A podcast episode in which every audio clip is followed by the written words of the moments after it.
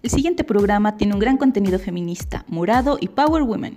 Si ustedes son macho alfa patriarcal, les sugerimos escuchar para aprender. O mejor no escuche, que de seguro se va a enojar. Esto es Pinta Violeta, porque nunca la radio había tenido tanto glitter.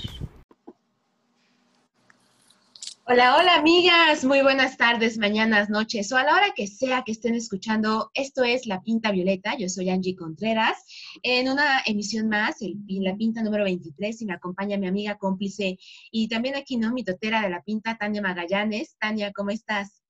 Muy bien, Angie, ¿cómo te va en este confinamiento? Pues mira, hoy puedo decir así, simple y sencillo que bien. Hoy estoy bien, mañana no sé.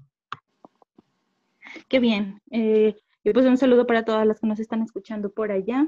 ¿Y de qué vamos a hablar el día de hoy, Angie? Ah, no, antes de eso siempre se nos pasa, ¿verdad? ¿Por qué canales nos pueden escuchar?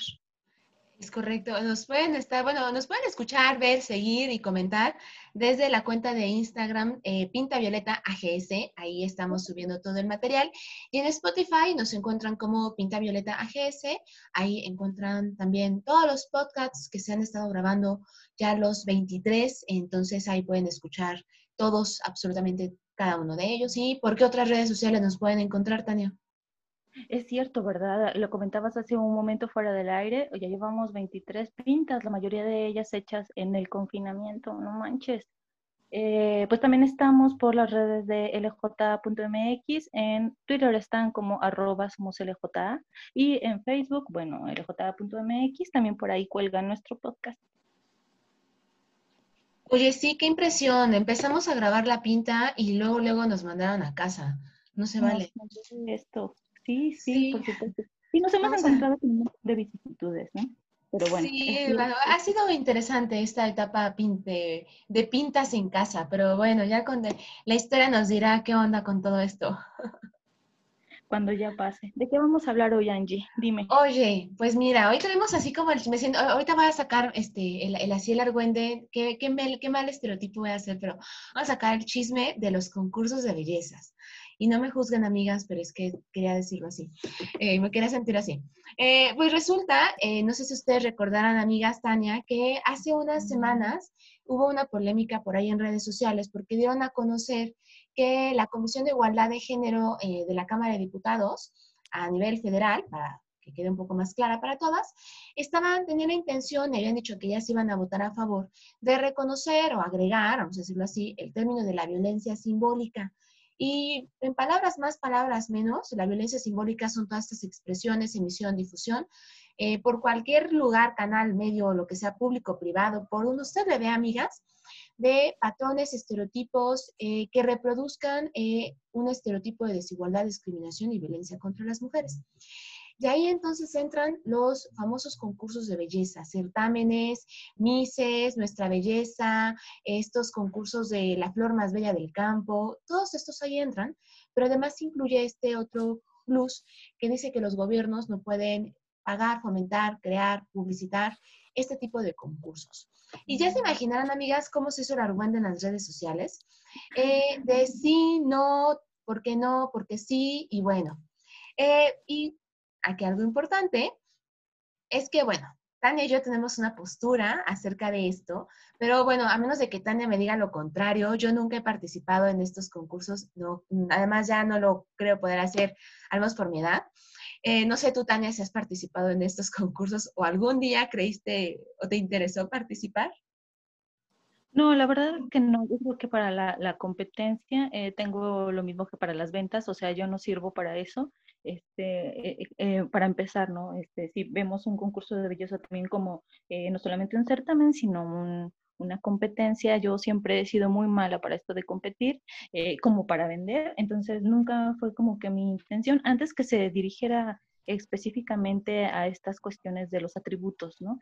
Este, nunca he estado ahí. Por ahí ya nada más tengo un apunte, Angie, creo que lo que la iniciativa no menciona en sí la prohibición de la eliminación, sino que el gasto no se dirija específicamente a la reproducción de estos certámenes. Pero como bien dices, o sea, a fin de cuentas, si esta eh, forma sería eh, reproductora de la violencia simbólica, que es la que quieren incrustar en la ley, bueno, pues al fin de repercutiría en, que se realicen, ¿no? Sería al final prohibitivo para realizar estos certámenes. Sí, claro, y pensemos aquí en concursos como el, certamen de eh, la candidata a la reina de la feria, por ejemplo, ¿no? Que es pagado por el gobierno estatal, ¿no? Desde el patronato de la feria. ¿Cuál es tu postura, Tania? Antes de presentar a nuestra invitada esta tarde, eh, ¿cuál es tu postura acerca de esto? Sí, bueno, ya nuestra invitada nos, nos adentrará eh, a, todo este mundo, ¿no? Y a la perspectiva que también desde dentro eh, se verá en los concursos. Yo la verdad, eh, sí me parece como bien importante eh, separar la, la, la, discusión en lo que es precisamente el financiamiento público a lo que tendría que ser la violencia simbólica respecto a estos patrones estereotipados que se promoverían, ¿no? Como financiamiento público, yo creo que la discusión es súper clara. En este, en este caso, este, por ahí platicándolo, er, er, hay un ejemplo muy claro cuando las corridas de todos pasaron de ser eh, financiamiento privado, perdón, público de, de los eh, eh, estados, también para atraer al turismo, bueno, se, se, tuvo que recorrer para que se hiciera de interés de particulares, ¿no? Precisamente para que no se perdiera lo que ellos consideraban esta fiesta brava, ¿no? Como como una tradición. Entonces, sí, o sea, se desvió por completo para que eh, eh, pues, particulares se hicieran cargo del gasto de esto. Eso me parecería bueno en el caso de, de, los certámenes, si es que de verdad el interés es que siga siendo promotor del turismo, de la cultura, de las tradiciones de cada región, ¿no? porque pues, o sea, para empezar hay un montón de formas en donde entran estos concursos en, en fiestas patronales, o sea, inventes, es en todo, yo creo que en todo municipio de Aguascalientes hay un concurso de belleza, ¿no? Entonces, eh, eso es por un lado lo del financiamiento. En el caso de lo de la violencia simbólica, creo que la discusión va más allá de solamente que se vuelva prohibitivo o que se eliminen estos, estos mm, concursos con la finalidad de que no se reproduzca esta violencia simbólica atañida pues a los patrones eh, de belleza, porque yo creo que eso no eliminaría nada. O sea, otra cosa sería darle la vuelta y que entonces en estos concursos eh, se ampliara ese término de belleza, se ampliaran otras formas, eh, se ampliaran eh, desde otras perspectivas, rompiendo precisamente con esos estereotipos, quitando todos esos requisitos obsoletos. Eso es lo que yo, yo creo que le daría otra vuelta y ahí veríamos, obviamente, que no habría interés para, para seguirlo promoviendo, ¿no? Pero eso formaría como eh, parte importante de desestructuralizar eh, lo que ya traemos encima, estos patrones, estos cánones de belleza impuestos. Esa es mi postura al respecto. ¿Tú qué dices? Concuerdo, Tania. A mí sí me parece que eh, yo sí quitaría primero pues la cuestión, todo lo que tenga que ver con el dinero, el erario público, eso me queda claro. Pero yo sí creo que no abona, vaya, eliminar, eliminar o no eliminar eh, bueno, más bien que la definición de violencia simbólica implique la eliminación, prohibicionismo de este tipo de, manifestaciones, pues hemos visto que el prohibicionismo no sirve para nada. ¿no? Primero. Segundo, yo sí creo que hay que replantearnos muy fuerte cómo se están reproduciendo estereotipos, sobre todo que puede tener consecuencias en en las personas, ¿no? Y eso lo digo desde una persona que no participa en estos concursos, ¿no? Pero yo sí reconozco, y eso sí, y, yo, y lo escribí en, en, mi blog, y yo sí reconozco algo, reconozco que las chicas que se dedican a este tipo de concursos, eh, sí cargan también con todo un tema de disciplina, eh, que es muy difícil, por ejemplo, para otras personas de seguir, pero que además eh, también son víctimas de acoso, de violencia, de hostigamiento. Digo, yo lo pienso con las chavas, al menos yo cuando me toca pasarnos en la feria, pensemos, y que ves que están pasando el, el conjunto, bueno, la reina con sus princesas, y cómo se acercan los sujetos a pedirles foto, a hacerles comentarios, a, eh, con el fin de pedir la foto, abrazarlas, hacer tocamientos. Y también hay que soportar todo eso, y de eso no hablamos, ¿no? Pero también esta cuestión de eh, bueno, ok, vamos a, quitarlos y qué pasa, porque también yo siento, eh, y les digo, hablo desde la completa ignorancia en, esto, en este tema, de que, sea, que es una, una forma, una oportunidad para que las chicas puedan aspirar a otro tipo de espacios, ¿no? Por ejemplo, las que quieren tener alguna cuestión de, como por ejemplo, televisión, eh, o que quieren actrices, no sé y que es una forma de también de, de, empezar en esa carrera, decir, bueno, vámonos por acá, no, modelaje, vaya, todo lo que podría implicar por el hecho de una, una área tan complicada, ¿no? De, sobre todo por la disciplina que implica. Eh, y que es una, y a mí me preocupa que, por ejemplo, en la cuestión del gobierno, sea la única opción que se les dé a las mujeres de ciertas edades de decir, eh, ¿quieres sobresalir? Entonces participa en un concurso, ¿no? Qué preocupante, ¿eh? que entonces tienes que tener ciertas hasta medidas. Digo, ¿cuántas veces no hemos criticado? Y ustedes, amigas, eh, recordarán lo que dicen las convocatorias, por ejemplo, para la reina de la feria, ¿no? Es tener ciertos estudios, eh, no haber sido madre, ser mujer de nacimiento. Entonces, también, ¿no? Pensemos en cómo se están reproduciendo. Pero bueno, mira, Tania, tú y yo estamos, este, ahora sí que nos podemos llevar aquí las horas divagando definitivamente del tema. Y eh, pues, ¿qué te parece si presentamos a nuestra invitada, no? Échale. Mira, nuestra invitada, nuestra invitada esta tarde, bueno, día, mañana, noche, la que nos escuchen, ella es eh, Yareli Aguilera. Ella, además de ser, este, bueno, fue ex fuimos compañeras en la universidad, así que qué lindo reencontrarnos por esos espacios. Ella es actriz, periodista de espectáculos, conductora de televisión. Seguramente la han escuchado, porque con la voz que tiene, la han escuchado en más de un programa. Locutora es coach de voz hablada, entonces ella aquí nos viene perfecta para el tema.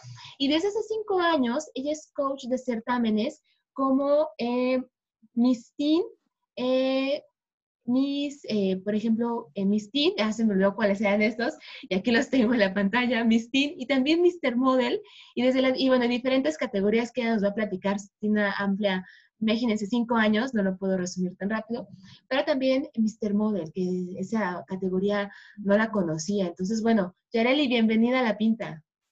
Hola chicas, qué gusto que me hayan invitado a participar con ustedes. Estoy muy emocionada y sobre todo, pues muy ansiosa, ¿no? De poder platicar, de poder compartir nuestros sentires y nuestros pensares a partir de este tema tan interesante que nos atañe la Comisión de Igualdad de Género, donde podemos descubrir incluso hasta a qué nivel podemos llevar nuestra seguridad y si están pues un poquito a lo mejor abrir ¿no? nuestro pensamiento hacia los certámenes de belleza, porque si están bien o están mal, yo creo que eso ya sería, estaría de más, ¿no? Está bien o está mal dependiendo de la historia de cada chica. Pero la verdad es que estoy muy emocionada de participar con ustedes y muchas gracias por la invitación. Bienvenida, Yareli. muchísimas gracias por estar con nosotros y participar en esta pinta. Al contrario, gracias a ustedes. Oye, pues hay que empezar por, así como que por la parte principal. No sé si nos pudieras como contar eh, eh, la historia que tiene Aguascalientes en los concursos de belleza, porque sé que hay varias categorías, digo, eh, en lo que tú nos pasaste de tu, de tu experiencia, veo que hay un montón de, de categorías. Yo pensé que nada más había, eh, bueno, antes se llamaba Miss Aguascalientes o Nuestra Belleza Aguascalientes, creo que ya le cambiaron el nombre, y ya, y ahorita veo que hay muchísimas más categorías. ¿Cómo está Aguascalientes y cómo es esta participación que tiene? Ah, y además el impacto que tiene para Aguascalientes, hasta económicamente hablando. Claro. Eh, todo comenzó, o sea, los inicios, inicios, inicios de los certámenes en Aguascalientes comenzaron con la reina de la feria de aquellos entonces, que en realidad no era como feria tal cual, sino eran festivales de la uva. Entonces era la reina de la uva y que era como conmemorativo de cada lugar y alguien que representara la belleza eh, mm. femenina del lugar y a nosotros, bueno, pues nos tocaba la uva, así como ahora hay la, la, reina de la Feria de la Guayaba, que es la reina de la Guayaba, eso sí ya tiene que ver directamente con una mm, feria. Aquí el interés es resaltar la belleza femenina y entonces el pleito directamente sería sin duda empezando con Barbie, ¿no? Que en los años 50 estableció de manera universal cuáles eran nuestros estándares de belleza, 90, 60, 90. La estatura debe ser por lo menos de 1,68. Entonces, esta es una categoría Miss. La categoría Miss va de los 18 a los 25 años. Entonces, solamente en ese tiempo... Estamos muy fuera, amiga, de la categoría. Entonces, en este rubro se catalogaba únicamente la belleza, es decir, tú eras bonita si solo tenías estas características, pero para empezar nosotras como latinas, bueno, estamos completamente fuera de este tipo de estereotipo, porque ni vamos a tener 90 centímetros de busto, ni vamos a tener 60 de cintura, ni vamos a tener únicamente 90 centímetros de cadera, ¿no? Entonces, medir unos 68 depende no solo de nuestro México, por, por ejemplo, depende del lugar en el que estés en México. Entonces, sin duda, limitarnos a este parámetro de belleza es sí una grosería. Esto sí me parece incluso hasta violento. Poco a poco se van abriendo mucho más las categorías. Ahora existe la categoría eh, chiquitita, que se les conoce como Miss Chiquitita, Y estas niñas, bueno, pues la, edad luego varía dependiendo del, del, coordinador del certamen, pero bueno, pueden ser de 3 a 6 años. Después de esa viene la TIN, que es con las que yo más he trabajado, y ellas vienen desde los 15 hasta los 17 años. El origen es prepararlas para ser mises. Después de la Miss vienen las categorías señora, ahora hay un certamen que es Señora Belleza México, así es como se llama.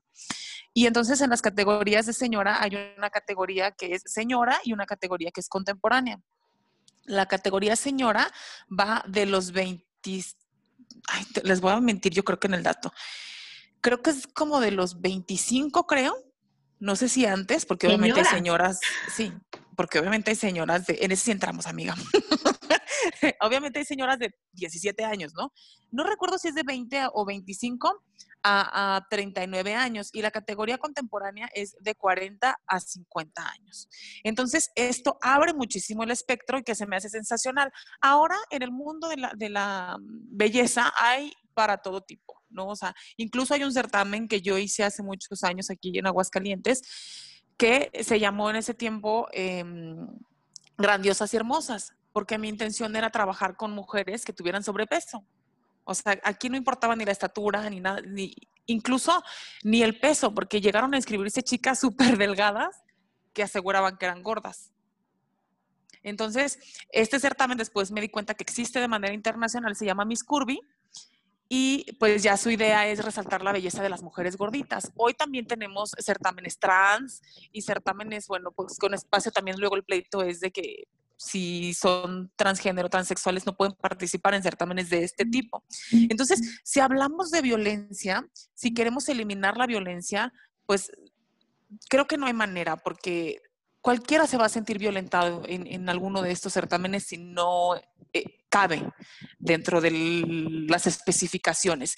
Y no voy a justificar las especificaciones porque sí me parecen de pronto como luego muy exóticas, ¿no? Pero hay algunas que tienen una, razón de ser. Por ejemplo, la de no ser madre a mí me parecía muy grosera, ¿no? O sea, decía como de que no puedes ser mamá si quieres participar en un certamen de belleza, que les estorba la cesárea o qué onda. La razón por la que no pueden ser mamás para participar en un certamen de belleza es porque no podemos anteponer el certamen al hijo. La mamá siempre va a preferir a su hijo. Entonces, como el certamen demanda 24/7, por eso es que se pide que no sean mamás. Yo lo acabo de descubrir hace súper poco. ¿no? Ajá, exacto. Entonces, porque no quieren que descuiden a los hijos y todo este rollo. Lo acabo de descubrir hace poco y me parece interesante de compartir porque yo pensé que era nada más así de, pues para que estén más buenonas, ¿no? Que no sean madres. Y no, tiene esa otra razón de ser. Pero, entonces, si llega una mamá que dice, bueno, es que yo no tengo problema por el tiempo con hijos, por ejemplo, porque eh, nosotros tenemos en su relación con la pareja que sea, tiene un trabajo de corresponsabilidad y responsabilidad, y entonces eh, cada quien hace su parte y todo fluye súper chido y ella lo demuestra con, no sé, evidencias de carta, lo que sea, aún así no va a poder participar. Digo, pensando porque ahora se promueve mucho la paternidad responsable, ¿no? Y la corresponsabilidad de los trabajos domésticos y del hogar. Entonces, como de, hay como, hay que aplicaría, no porque, pues, no porque las reglas lo dicen. Me imagino que le dirían que si la criatura, como en los trabajos, ¿no? Sí, sí, sería como de pronto nos discriminan en los trabajos al decir, y cuando tu criatura tenga un festival en la escuela y no vayas, ¿qué? ¿Qué va a estar antes? Lo grabo en video y me lo pasa, ¿no? Transmisión online del evento.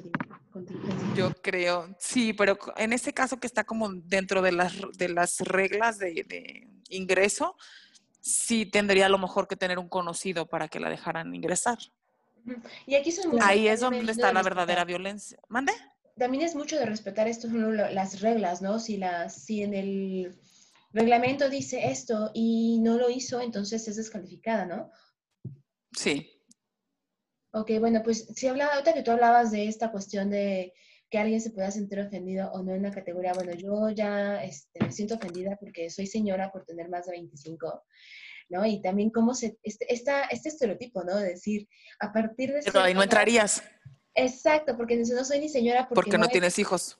No tengo ni siquiera hijos y no soy señora, entonces, ¿en qué categoría entraría? ¿Me espera ser contemporánea que será como las que no tienen nada o cómo sería? Digo, por ejemplo, no, yo a mi edad, ¿en dónde podría participar? Así, de que mañana te digo, yo quiero participar en un concurso de belleza, a ver, ¿qué opciones tengo a mis casi 30 años, Digo, Yareli. Estaría, este, pues es que en el de señora, sí, en, en, la mayoría de los casos piden, o sea, dentro de las reglas está pues que tengan hijos, que estén casadas, divorciadas o cualquier situación eh, marital, digámoslo, o sea, no importa si tienen o no hijos, lo que sí es que, mm, no más bien no importa si tienen o no relación, lo que no, sí deben tener es hijos. Yareli, yo tengo una pregunta que hacerte. Eh, con todo lo que estabas comentando, bueno, me parece súper importante que ya no solamente es la clasificación de, categorías, sino esta discusión que es donde se abunda precisamente en esta prohibición de, de que se buscaría de los concursos de belleza, es eh, ¿cuál es tu postura respecto a que eh, estos concursos fomentan el machismo o la representación de las mujeres como objeto sexual? No, yo creo que no va tan por ahí. Creo que en realidad esto tiene que ver mejor con nuestra educación individual como seres humanos, porque, por ejemplo, a mí me gusta mucho usar un, un ejemplo, valga la redundancia, que es un certamen masculino, ¿no? O sea, en el certamen masculino cualquier hombre, o sea, fuerzas le van a decir que es gay. Entonces, para participar, y en ningún lado dice, que para participar en un certamen masculino necesitas forzosamente ser gay. Sin embargo, así lo tenemos arraigado, pero eso es una creencia social que está muy alejada de la realidad. O sea, por supuesto que hay gays, por supuesto que hay más gays, porque son más vanidosos y porque les interesa más el mundo de la belleza y así, porque también existe una creencia de que, bueno, pues si eres hombre tienes que ser fodongo y así, dentro del, estereotipo del machismo. Pero no necesariamente todos son gays. Y en el caso de, las mujeres, no necesariamente todas pueden servir como un símbolo sexual o como una representación sexual, porque cada una puede también darse su lugar dentro de este espacio. Hay chicas que sí aprovechan esta plataforma para hacer diversas cosas y hay quienes nunca dejan de ser, eh, pues, llevar cierta línea, ¿no? Así como muy cuidadosas, que ni siquiera les gusta mucho mostrar su cuerpo, que bueno, es una exhibición porque una de las eh, pasarelas es incluso en, traje de baño, pero hay quienes hacen su, pasarela y hasta ahí, ¿no? O sea, no es como que deciden ser un poco más, más, em, no sé si, pues más, menos exhibirse. Hay quienes sí lo, lo usan para exhibirse y digo, está padre en todos los casos, en todos los sentidos. Lo importante es que sea esta plataforma para que la uses de la forma en la que la quieras usar. Entiendo. Creo que tiene que ver más. Ah, no, no, termina, disculpa, ya le termina, termina. No, no, creo que solamente iba a decir que creo que tiene que ver más con la educación. No creo que el certamen sea directamente, se me hace que se ha avanzado muchísimo en el tema de certámenes y creo que sí se trabaja mucho la mente de las mujeres. También hay otras a las que las destroza, digo, porque hay mujeres que no caben, eh, que no no les gusta, no quedan, tienen malas experiencias con los certámenes porque son muy caros los certámenes. Para participar, los que son de iniciativa privada, pues se paga un dineral por participar. Entonces, sí se hace un esfuerzo bien grande, pero quien no queda, quien tiene una mala experiencia, también al final yo creo que puede elegir si esto lo marca, la marca de por vida como una mala experiencia o lo olvida y continúa con su vida con ese sector casi no tengo contacto, fíjate, con la parte de las chicas que se quedan rezagadas, con las chicas que no lograron, con a lo mejor las que mm, perdieron y se frustraron, con ellas casi no tengo contacto. Con quien tengo contacto es con las ganadoras, con todas esas que no ganaron y siguen en el ambiente de los certámenes de belleza y que adquirieron muchísimo conocimiento y seguridad y, e incluso hay quien adquiere personalidad. Tú te nos comentas eh, que esta cuestión de la plataforma me parece una palabra bastante eh, interesante para nombrar este tipo de concursos, sobre todo por todo esto que estás comentando de la seguridad que ahorita comentabas, personalidad, eh, fortaleza, todo lo que, todas las características que pueden adquirir, ¿no? Pero ¿cómo se combina? Y tú aquí nos comentabas, y me parece también muy, muy importante resaltar, que dices que también depende de las de, la actitud y la formación que tenga esta chica. Me, queda claro, y creo que Tania también coincide en esto, que vaya, si es decisión de, las mujeres, de, la, de la persona participar, de la mujer participar, adelante, y eso lo respetamos completamente, ¿no? Finalmente tenemos que respetar la autonomía de las mujeres a eh, participar, pero lo que a mí me preocupa es, ok, una cosa es la decisión de las chicas, pero otra cosa es que en la producción de todo este concurso, pues cómo se le hace, por ejemplo, para evaluar, ¿no? Por ejemplo, el tema de la belleza. Eh, ¿Qué es bello y qué no es bello? Aquí podemos entrar en, un debate filosófico de la estética, ¿no? Bien interesante. Pero ¿cómo evaluamos entonces qué es bello y qué no es bello? Eh, porque una chava va a decir, bueno, es que yo soy súper bellísima, ¿no? Y el concurso le va a decir, ¿sabes qué? No, porque no cumples con eh, medidas, no cumples con, ay, ¿qué pasa? ¿No? Esta otra parte de la evaluación, porque además ha sido también jueza. ¿Cómo, ¿Qué pasa en, esta, en este sentido? Digo, porque yo puedo tener acá, ¿no? La actitud de la vida, decir, ¿saben qué? Yo aquí soy la más bonita, ¿no? Y tengo el cuerpazo de la vida. Y pues no, no, no, no tengo, no cumplo con esa categoría. ¿Ahí qué sucede? Sí hay muchas situaciones de por medio, porque incluso hay certámenes que obligan a las cirugías, ¿no?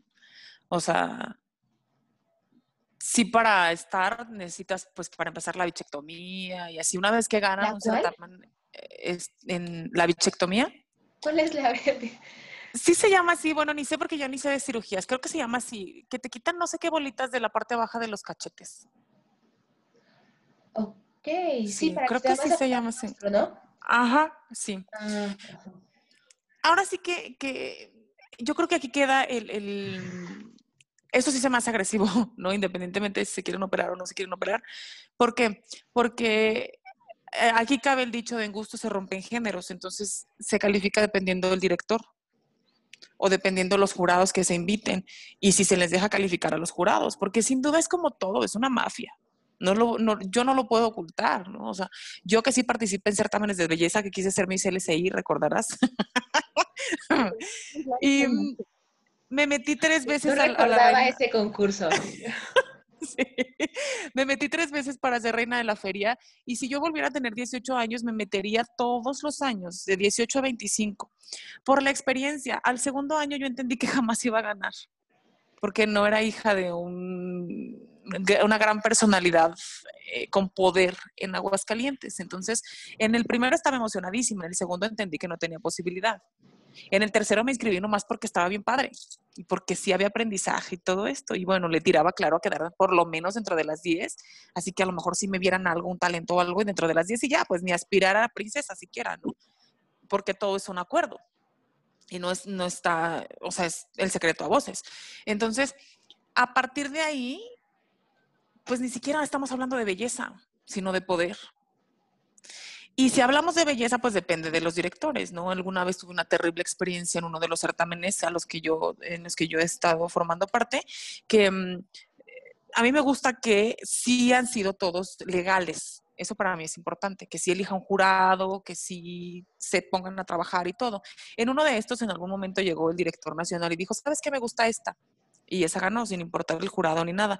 Esta chica había ido a dos clases y no sabía nada y al final, pues obviamente no tuvo un buen, un, buen término, pero yo siempre les digo a mis alumnas, porque yo me encargo de prepararlas en la forma de, en que van a hablar, en, su voz y cómo van a responder la pregunta. Y algo que siempre aseguro, mi aportación a los certámenes es la más importante de todas. ¿Por qué? Porque la pasarela de pasarela nadie sabemos. De vestidos, tienen, son relativos, algunos te pueden gustar, algunos no te pueden gustar. De todo lo demás, nadie te va a juzgar en realidad con una certeza poderosa. Sin embargo, a la hora de hablar, sí, porque todos hablamos. Así seas profesional o no profesional de la voz, identificas cuando alguien lo sabe hacer bien. A lo mejor una pasarela que está toda brincada y un coach te va a decir, ¿eso qué? A alguien le va a decir, ay, camina bien padre, su estilo está sensacional. En la voz no, si te trabas, te trabaste. Si no tienes idea de lo que te están preguntando, se va a notar, ¿no? Si Confucio es el rey de la confusión, vas a ser la burla eterna. Entonces, cuando hablas, ahí sí muestras en realidad de que estás hecho y todo tu aprendizaje. Por eso siempre les digo a las chicas, mi clase es la más importante de todo su certamen, porque cuando demuestran lo que traen en la cabeza, van a enamorar a todo el mundo independientemente de cómo hayan hecho pasarela y de cómo estén vestidas y de qué tan bonitas sean. Para entrar en contexto, eh, Yareli, para las que seguramente, como muchas de nosotras no sabemos de concursos de belleza, es la parte en la que les sacan de la tómbola la pregunta y dicen, eh, para usted, ¿qué significa o si fuera, ¿qué sería, no? Y que todas diríamos, eh, paz y amor y paz, ¿no? ¿Va por ahí? Sí, ah. sí, sí. Así que eh, ahora se está preguntando, ¿cuál es tu opinión respecto al aborto? Es como de las preguntas más frecuentes y así donde se busca pues meterlas en, en una encrucijada. Hay muchos certámenes en los que les dan las preguntas como antes y las pueden estudiar, las pueden ensayar para que no tengan incluso tanta chance de improvisar y lo hagan bien. Hay de todo en los certámenes. Hay niñas prácticamente. Sí, sí.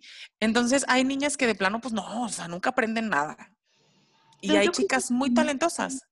Claro, pero yo creo que, fíjate que a mí lo que me da mucha tristeza precisamente es que, o sea, ese, ese mismo estereotipo que eh, se difunde entre las concursantes de, de, que participan, pues los chicos que participan en estos concursos, es eso, ¿no? Que eh, ya nos quedamos con, con, esa calca de que son tontas, de que no saben, de que, y que solamente se trata de abundar en, en, sus cualidades físicas. Entonces, eso me parece muy triste porque no se ha destacado precisamente, desde mi percepción, este potencial de, eh, de todas esas participantes, donde ganan los nervios, donde implica otro tipo de preparación y que abonaría también a erradicar esos estereotipos este, si en los concursos se enfocara eh, o si tuvieran otro enfoque tal vez, que no fuera precisamente la corporalidad, sino el intelecto.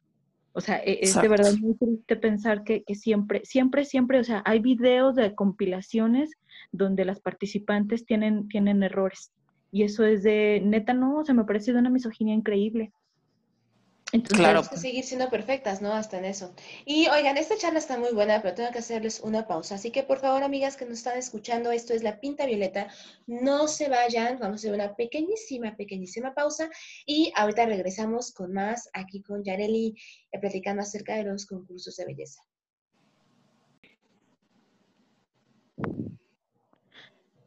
Y ya estamos de regreso, amigas que nos escuchan en esta Pinta Violeta. Bueno, estamos hablando eh, sobre los concursos de belleza y nos acompaña Yareli. Eh, hicimos esta pausa muy breve. Me gustaría eh, continuar la conversación pensando sobre todo en que como mujeres adultas tenemos la oportunidad de tomar decisiones que nos, eh, eh, por nuestra misma construcción, nos, nos, llevarían a participar en estos concursos.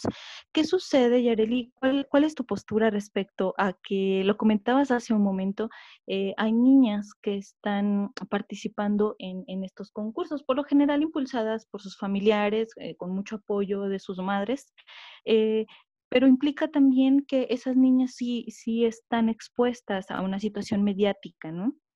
Eh, no sé cuál es tu postura al respecto. Sí, o sea, sí tienen como, como pues su exhibición, ¿no? Porque a, fin de cuentas las convierten en figuras públicas, las convierten en un producto y en un personaje que debe cumplir eh, la saciedad, no únicamente el concurso, como les digo hace un rato, de los directores, dependiendo de lo que cada director nacional, municipal, regional quiera, de su fórmula de éxito. Yo creo que participar en un certamen es parte de los riesgos de estar viva. No creo que sea como que eso que nos deben meter en una cajita de cristal para que nada nos suceda. En realidad, más bien debemos tener la madurez que depende de cada persona esa madurez que podamos adquirir. Hace unos días en un certamen que me, regularmente, además de darles clases, me toca conducirlos, tenemos una presentación. El primer certamen, es, el primer contacto es presentar a las chicas ante su familiar, las personas con las que inviten a, este, a este evento y que estén interesados. Entonces, a medio camino, una chica se cae. La niña iba para caerse porque estaba súper insegura, porque todo el tiempo le estaban temblando las piernas, porque ya se había tropezado una vez. Entonces, en su cabeza iba él, me voy a caer, me voy a caer, me voy a caer. Cuando se cae, la mamá se levanta inmediatamente, la levanta va, o sea, la, como que dice, la recoge del piso, y la abraza, la mamá se retira, se, se, va llorando, la niña entra al camerino y la mamá se enoja y quiere entrar a, salvar a su niña. Claro. Entonces, desde mi juicio, observo dos cosas. Una, la sobreprotección inmensa, que detecto que le genera cierta inseguridad a la niña, porque ya sabía ella que se iba a caer, ella iba a caerse, no iba a lucirse, no iba a presentar, ella iba a caerse. Entonces, siento que esta inseguridad a lo mejor se la generó la mamá. Y entonces yo puedo decir, ay, no, es que está sobreprotegida. Pero quizá otra persona puede decir, no, es una niña súper amada. en el momento en el que se cayó, ahí estuvo su mamá para levantarla, siempre tiene este apoyo, siempre está echándole porras y en cada éxito y en cada triunfo, ahí está su mamá. Y puede verlo como el acto más amoroso. Entonces, ¿a qué voy con esta historia? Siempre hay dos mil, cinco mil eh, historias, cinco mil vertientes, ideas y creencias sobre una misma historia. Si a alguien le gustan los certámenes de belleza y cabe en ellos, adelante. Si triunfa, qué bueno. Si no triunfa, qué bueno. Son solamente una experiencia. Y para quien gana, puede llegar a ser la mejor experiencia de su vida, porque tengo contacto con niñas. De verdad, esa es mi satisfacción más grande. Busco que en los certámenes en los que participo sean, en primera, legales. En segunda, que sí tengan aportación para las chicas, que no, realmente que no las maltraten tanto, porque digo, a lo mejor sí que les hagan una cirugía a la que no están de acuerdo, no me parece lo más correcto. El problema es que al final sí están de acuerdo. También tiene quizá que ver con que las convencen y las hacen sentir. Y ahí trabajamos también la parte donde te dicen que no eres perfecta. Sí me gustaría más y yo trabajo mucho en eso con ellas, pues porque al, estar hablando y hacer las prácticas eh, con la voz, manejamos muchos temas ellas hablan de ellas mismas, trabajo todos sus miedos, porque obviamente, pues para pararte en el escenario no es solamente que tengas la voz bien educada, sino que seas súper segura. Entonces, cuando trabajo todas estas cosas con ellas, descubro muchas cosas, descubro sus temores, sus miedos, y cuando entramos al certamen, vemos unas pollitas, unas cositas divinas que sueñan, con ser. Incluso vemos chicas que, según mi perspectiva de belleza, son feas. Y ahí están. Y yo las admiro y yo las, o sea, digo, wow. Y lo peor, en muchas ocasiones que ellas mismas se sienten feas y ahí están. Y yo vulgarmente dicho digo, qué huevos. Qué huevos de que si ella se siente fea, esté aquí y diga, voy a demostrar, a lo mejor hasta ella misma que soy capaz de hacerlo. Le voy a demostrar a mi familia, a mis papás, como sea. Y al final son monstruos, se los juro son monstruos de niñas que eran inseguras, que eran incapaces de hablar, que no se paraban frente a un público, que no tenían ni idea de, de, qué estaban haciendo en este mundo y al final son capaces de exponer un tema, son capaces de tener un pensamiento propio, de responder diversas preguntas, por supuesto, y además tienen una personalidad impresionante que adquirieron gracias a la seguridad y los conocimientos que les dio este, este certamen de belleza que incluye muchos cursos, desde clases de voz como los que les doy yo, clases de pasarela, personal eh, automaquillaje, bueno, les dan en cantidad de cosas, liderazgo incluso, deporte, les enseñan a comer, las enseñan a ir al gimnasio, les meten rutinas, les enseñan una vida saludable en muchos sentidos. Entonces, si hay mucha disciplina de por medio, hay quien la cumple y hay quien se queda a la mitad. Yo creo que simplemente es un, punto de exposición bastante interesante donde las mujeres podemos desarrollarnos de, de cierta manera. Depende de la madurez de cada una. ¿Cómo es esta parte de los estereotipos, no? O sea, entiendo esta, creo que entendemos esta parte de todo lo que se forja, pero también cómo se le hace para no reproducir estos estereotipos, porque finalmente es una de las críticas que se hace y que hago a los, y no, no lo voy a mentir, a los concursos de belleza, ¿no? Eh, que también se están reproduciendo estos estereotipos eh, de hay que cumplir con ciertas, ¿no? Más allá de eh, que ellas tienen este pues libertad, te puedo decir, no, bueno, yo no me quiero hacer, por ejemplo, una cirugía que me parece gravísimo que se les obligue, pero eh, en qué, esta línea, y que yo ahorita, como tú no lo platicas, yo lo veo como una línea muy delgada entre decir el, el, poder y derecho de decisión que tienen las participantes, pero también lo que implica y el rol que implica estar aquí dentro, ¿no? Como esta línea delgada que dices, a ver, ¿me brinco para el estereotipo o me mantengo siendo yo? ¿Qué pasa ahí? Sí, hay mucha pérdida en muchos casos de personalidad. O sea, porque terminan creyendo que lo que está, lo que se hace está bien, ¿no? Ahora me gusta que hay esta apertura inmensa a muchas categorías en el tema de la belleza, como las platicábamos en un inicio. Sin embargo, sí hay mucha pérdida de personalidad porque buscan ser como alguien más en muchos casos a lo mejor todas quieren ser Lupita Jones, ¿no? Y la historia de Lupita Jones es tétrica, donde no ha querido que la belleza mexicana resalte lo suficiente para ser única. Y ahí está la cabeza de este certamen, ¿no? Que fue la primera Miss Universo, ¿no? A nivel México. Sí, sí. Y que no quería ninguna otra. Y es que aparte hay como... No somos... O sea, ¿Es como más qué? Implicaciones, o sea, esa belleza estructural, lo que comentabas, donde realmente las latinas, las mexicanas no somos así, donde no compartimos incluso hasta el grosor de nuestras caderas, nuestros brazos, nuestros labios, o sea, se, se, eh, mm, se, complica al estar ceñidos a esos estándares. Pero sí me parece como, como bien importante, eh, de todos modos, pensarlo en que en estas formas, en estas exposiciones mediáticas, lo que comentaba acerca de las niñas o incluso hasta de las mujeres, creo que se nos olvida una parte bien importante en que eh, apelamos como un Estado eh, apegado a derecho a que todas las personas tenemos que gozar de este libre desarrollo de la personalidad. Entonces, el problema sería como estos estereotipos nos impulsan a desarrollarnos de alguna manera, o sea, en la defensa de, nuestra personalidad, si hay toda una estructura, ya no le llamemos patriarcado, ya no le llamemos de ninguna forma que tenga que ver con el feminismo, ¿no? sino estas estructuras que sí nos dicen que debemos de ser de tal manera. ¿No crees que los concursos de belleza de cierta manera sí abonan a que empujes a las mujeres a creer que están, deben de estar sujetas a esos valores, a esos comportamientos, a, a esas formas físicas? Tal vez tiene que ver con que en el momento en el que eliges ser parte de esto, ya no había una personalidad real. Porque cuando la tienes, sabes que no tienes nada que hacer ahí. Porque la exposición a lo que te expones es a que te cambien por completo. Claro. Entonces, a lo mejor en esa propia búsqueda de personalidad es que se meten a, a este tipo de certámenes, ¿no? Claro donde te quieren ser como X o Y persona. Eh, justamente, eh, vaya, eso es bastante información. Eh, mi pregunta era un poco más hacia la cuestión de cómo has visto la evolución de los concursos, al menos aquí en Aguascalientes.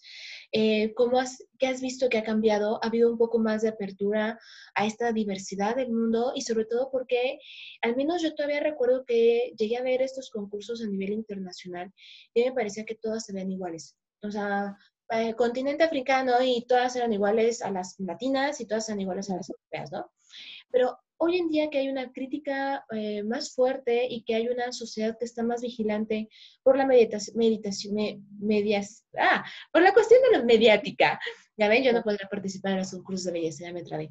Eh, ¿Cómo has visto estos cambios, al menos localmente, donde se ha hecho mucha crítica a convocatorias como la Reina de la Feria de Aguascalientes. ¿Ha habido cambio tú que has visto internamente? Pues sí, hay, por ejemplo, hay mucha oportunidad ahora de participar porque hay infinidad de categorías, tanto en hombres como para mujeres. Antes era como más de, mujeres, ahora tanto para hombres como para mujeres hay muchísimas categorías. O sea, yo estoy dando clase ahorita cuatro tipos de certámenes y nada tienen que ver con la reina de la feria. Ese sí creo que es un poco más cerrado, porque sí, como les decía en un principio, si quieres romper una regla, pues consíguete un conocido, porque desgraciadamente así funciona. Entonces, para ser reina en la feria, pues necesitas un amigo, una amiga, ser hija, ser todo esto, ¿no? Entonces, ese certamen a eso se limita y puto. Pero hay muchísimos otros en los cuales las chicas pueden participar y tienen esta oportunidad de probar por principio de cuentas, si les gusta o no les gusta. Como les digo, hay muchas que se quedan en el camino porque dicen, ¿sabes qué? No me gustó esto. Hay otras que crecen impresionante, que se convierten en monstruos. Hay quienes se convierten en este monstruo y al final lo ganan, pero descubren cuál era su real camino. Y terminan haciendo muchas otras cosas, como decíamos al principio, ¿no? La actuación, la comunicación y todo esto, que no tampoco debería ser así de perdido. Claro. Porque para todo requieres una específica eh, preparación. Si quieres ser actriz, pues prepárate como actriz. Si quieres ser conductora de televisión, pues prepárate como conductora. Si quieres ser reina de belleza, pues entonces prepárate como reina de belleza. Otra de las cosas bien fuertes de las reinas de belleza y de las modelos en general es que, por ejemplo, casi siempre entran dentro de la categoría Miss, que es de 18 a 25. Entonces, se explotan tanto y a los 25 años, pues se les acabó la vida, ¿no? 25 miserables años y ya no tienen que hacer. Porque ya no son bonitas. Porque ya no, sirven. Esa es la creencia original. Ya no entran. Esa es la creencia original, ¿no? Sin embargo, si lo ves por otro lado, pues a los 25 ya te Ah. puedes ir al señora. Sí. Entonces ya tienes otro espacio. Creo que sí se ha abierto muchísimo el camino para poder hacer muchas cosas dentro de los certámenes de bellezas. Ahora, si el tema es que mm, no los pague gobierno, adelante, no hay ningún problema. Son muchos más los certámenes que hay que son de iniciativa privada Claro. que los que paga el gobierno. Más o menos cuánto, y porque te digo tampoco, eh, ¿cuánto, ¿cuánto es el costo de inversión en participar en un concurso como estos en los que tú eh, eres coach? Aproximadamente de 15 a 30 mil pesos dependiendo de a dónde lleguen. Y esto varía de que, o sea, de lo, o sea, por ejemplo, los vestidos, eh, los viajes, eh, ¿cómo se calcula De eso? los, ajá, de los viajes. Como son, pues ahora sí que auspiciados por sí mismos. por ejemplo, el director regional, bueno, el director más bien eh, estatal, vende lo que son las licencias a los directores municipales. Entonces ya de ahí se hace de una lana. El director municipal cobra a las, a las chicas que van a participar en- dentro de su municipio por inscribirse. Ah, No sé en cuánto exactamente esté esté la inscripción y todo esto. Todo lo que pasa en el proceso, como vestidos y todo esto, son patrocinios. Al final venden boletos para la presentación, como las que les comentaba hace un rato, venden boletos para la presentación y venden boletos para la final. Claro. Esto es un negocio, Claro, completamente. Entonces, la chica que gana, pues ya, se va y tiene todos sus gastos pagados. A veces se hace algo que se llaman designaciones, que es que eligen a una chica y esa chica se va a representar a tal municipio, a tal estado, a un nacional o a un internacional. Ahí es cuando pagas. Por ejemplo, si en- suponiendo, ¿verdad? Dicen en mi rancho. suponiendo que a mí me, me hacen una designación, entonces me dicen, ok, tú vas a ir a, mm, al próximo certamen que va a ser en Campeche. Ok, entonces te salen tanto, son los vuelos, el hospedaje y mm, tus, o sea, los, los viáticos, pues. Y ese es el costo que paga la designación. Pero es Claro. porque esa persona está eligiendo. Entonces, en muchas ocasiones, pues es el, co- el costo que se avientan los papás, porque en el caso que yo doy clases, pues, son teens, la mayoría. Claro. que son las chicas que no, que no están trabajando y que vaya, es el pago de, que lo paga alguien más, ¿no? Sí, y las inscripciones pues son relativamente caras y no, porque, híjole, reciben un montón de beneficios. No sé en cuánto esté exactamente la inscripción, pero sí, por ejemplo, las llevan a spas, les hacen un montón de tratamientos, las consienten un montón, más las clases, o sea, su inscripción no sé cuánto esté, pero no paga mis clases. La inscripción de una niña. Y no soy, no soy la única clase que reciben. Entonces, sí es una muy buena inversión inscribirte a un certamen de belleza. Sí, por supuesto. Eh, Yareli, bueno, yo, yo sí soy una, yo sí creo que las mujeres deben de tener la oportunidad de poder participar en estos concursos y al final lo, lo decidan. Yo, yo en lo particular, este, yo creo que si al estar en esas plataformas eh, son consideradas objetos sexuales, el pedo no es de ellas. El problema se vuelve eh, de todo el bagaje cultural que hay atrás para que los hombres múltiples, eh, de múltiples formas, incluso las mujeres las vean de esa manera, no consideradas como un objeto sexual nada más. Sin embargo, Claro. yo creo que los certámenes deben de tener ya otro giro, donde eh, en esta forma en que se están planteando, sí repercuten en esta formación de estereotipos. A lo que voy es que no, no por eso tendríamos que erradicarlo, no es la misma solución que encontraron con las drogas, entonces al final prohíbo las drogas para que la gente no consuma y me parece como lo decían ya al principio, ¿no? Termina siendo una eh, burrada, ¿no? Pero. ¿cómo cambiamos el enfoque? ¿Cómo discutimos estos concursos de belleza para cambiar esta perspectiva? Donde no solamente esté enfocado a que está, es- yo creo que estaría muy chido que las, que las chicas no solamente tengan acceso al spa, al- a los cursos de, de mm, expresión, sino que cambie por completo para que estos estereotipos no sea lo que, lo que fuertemente todavía están empujando. Si de lo que se trata incluso hasta para erradicar las violencias contra las mujeres es de esta erradicación de estereotipos, hasta los mismos concursos podrían abonar a ello. Eh, una, una pausa muy breve, me voy a extender un poco. Eh, recordaba eh, por ahí que en un concurso en Perú, no sé si lo tengan presente ambas, eh, las chicas todas se organizaron y en lugar de pasar al micrófono y decir sus medidas este, de pompis, de, de boobies, de cintura, empezaron a, decir eh, eh, las cifras de feminicidios, ni siquiera hace, hace unos años de eso. Entonces, las cifras de feminicidios en Perú. Entonces, ya más que utilizar esta plataforma como una, para crear alguna conciencia, ¿cómo podría ser, ahora sí mi pregunta, cómo podríamos debatirlo para cambiar este enfoque y que las, los estereotipos sean los que al final este, sean incluso este, planteados de otra manera desde estos concursos, desde estas plataformas. No sé si lo dejé claro después de hablar tanto, ¿no? Pero por ahí va. Sí, creo que sí. Tania, me, gustó mucho cuando, cuando iniciábamos. Yo creo que, que puede ser muy abierto, ¿no? puede ser abrir nuestras mentes. Ese sería muy interesante para que, bueno, creo que el gran aporte ahora es que hay muchas categorías. En alguna categoría seguro cabemos para poder participar en un certamen de este tipo. Creo que sería abrir nuestra mente a que realmente todas somos bonitas, todas somos bellas. Y eso, pues no, no sé de dónde originalmente pueda salir. En mi caso particular es una situación de casa, ¿no? O sea, yo ando ahí bien valiente por la vida y creyéndome bien bonita porque yo lo aprendí de mi mamá y no precisamente porque me estuviera diciendo todo el tiempo, estás bien bonita, sino porque me creó una seguridad de que yo siento que estoy preciosa. No sé si lo soy para Tania, no sé si lo soy para Angie, porque las dos tienen distintas formas de ver la belleza. Y eso es a lo que no nos hemos en realidad apegado muchos, porque muchos siguen creyendo que la belleza son las narices, o sea, nuestra invasión, o sea, ese problema histórico me parece una delicia de trabajar, no de vivir, de, de, investigar.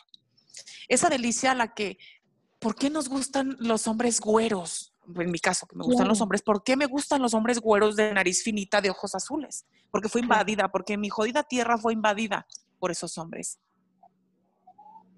¿No? Entonces, esto es un tema histórico que se va, bueno, lejísimos. Y entonces creímos que la belleza estaba padre allá porque allá en Europa están los ricos, porque allá en Europa están los guapos. Cuando, carajo, los maravillosos, los gloriosos y los ricos fuimos nosotros. Por eso vinieron, por eso se llevaron lo nuestro. Entonces, nosotros tenemos dentro un autosabotaje que no culpo porque nos invadieron.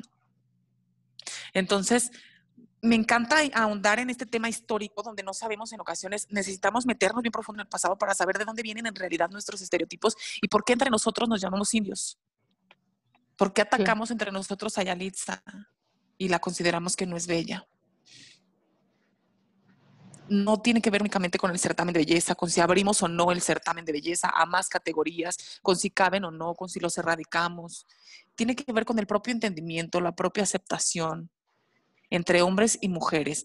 Y efectivamente, cuando mencionas que si se convierten o no en, símbolos sexuales, híjole, pues todos podemos ser en todo momento un símbolo sexual sin meternos necesariamente en esta plataforma hoy Facebook, entonces también hay que cerrarlo porque en Facebook pues un montón suben o subimos fotos súper provocativas y entonces también lo estamos usando como medio para generar morbo en los hombres. No sé si respondí a la pregunta. Hay algo que se me va. Y eso me deja con aún más dudas, pero también con, eh, también me permite ver de otra forma los concursos definitivamente. Yo tengo que hacer una confesión, eh, aprovechando, que el año pasado, de hecho ahí nos encontramos Yarel y yo, me invitaron a, escribir un, se supone que era un poema, pero fue más bien como, una, como un discurso, pero con rima, para el concurso de belleza, el concurso de, pues de belleza de las chicas del municipio de San Pancho. Y prácticamente me dieron toda la libertad creativa.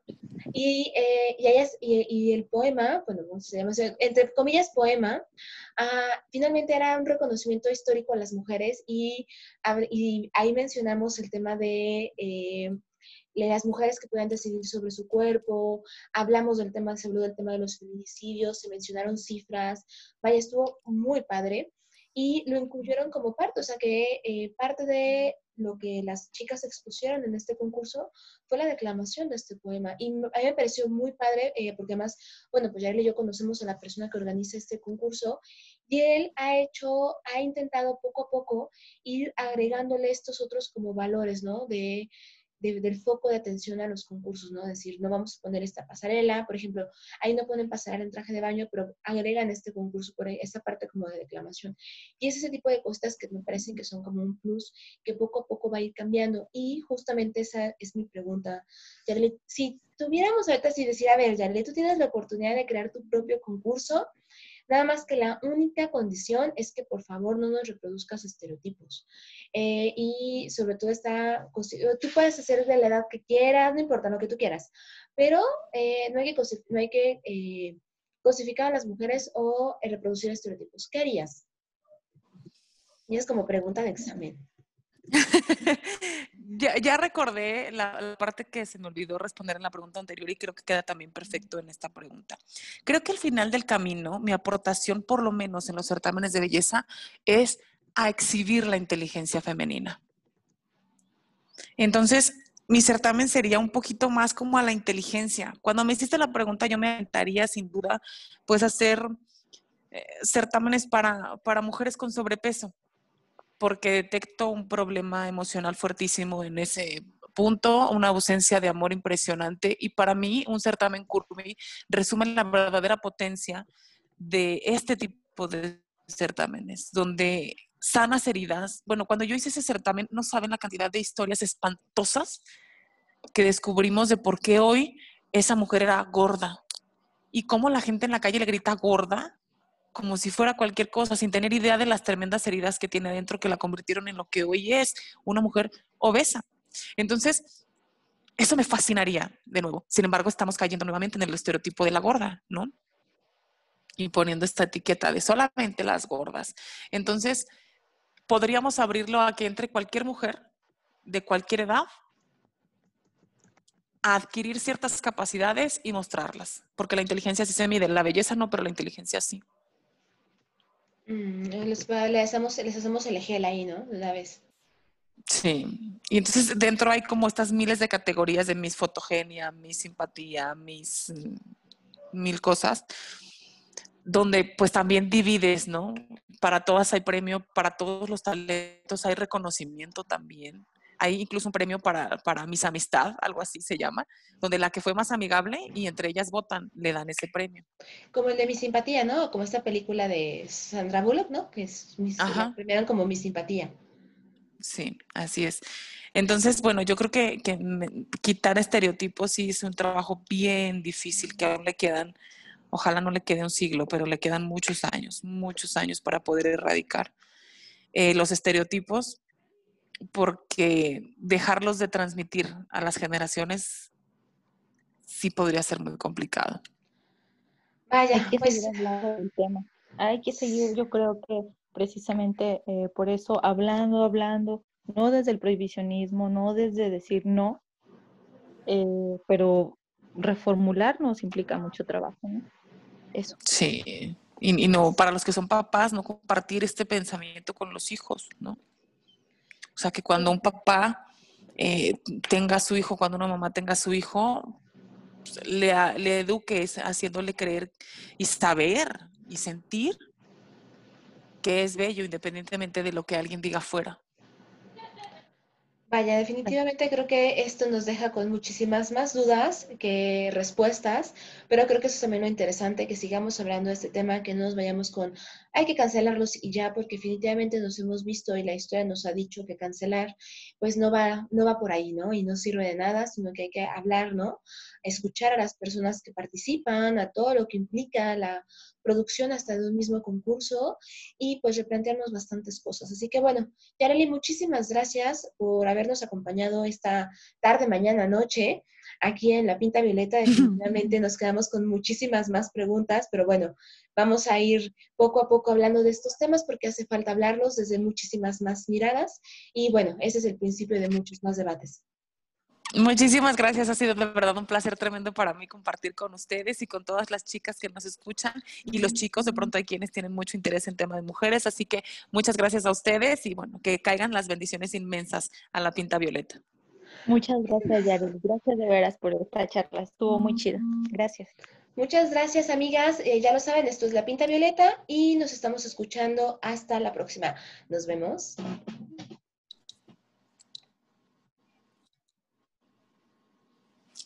Esto es Pinta Violeta, porque nunca la radio había tenido tanto glitter.